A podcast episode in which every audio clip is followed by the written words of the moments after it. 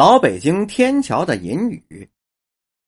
老北京的天桥，那是京城有名的民间玩耍娱乐之地，在那儿打把式卖艺的民间艺人很多，江湖术语也很多。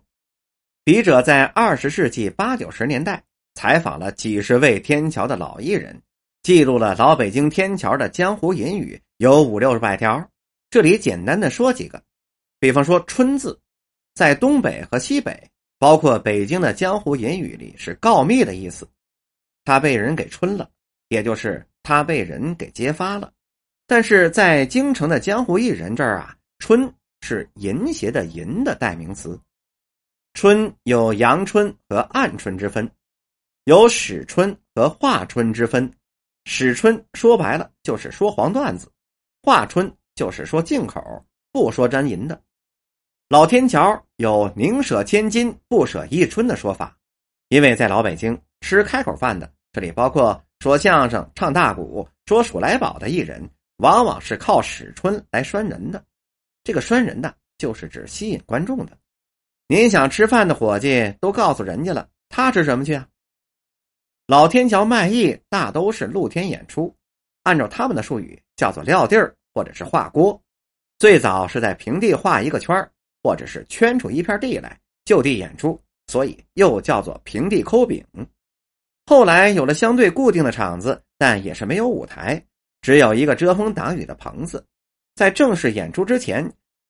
要有一个或者是两个演员在那儿说点逗乐的话，招引观众。江湖隐语管这叫冤帘子，就是把吸引人叫做拴缸。老天桥啊，有句顺口溜：光说不练是假把式，光练不说傻把式，又练又说真把式。后来演变成了一个歇后语：天桥的把式光说不练，其实啊，并不是光说不练，不练他们吃什么呀？别看老天桥的艺人练玩意儿是为了钱，但江湖忌讳说这个钱字啊，他把钱叫做楚，有楚就是有钱，实楚就是给人钱，吊楚就是上当花冤枉钱。这类言语现在说的人已经不多了，言语多来是来自黑话，有些黑话也属于春的范围。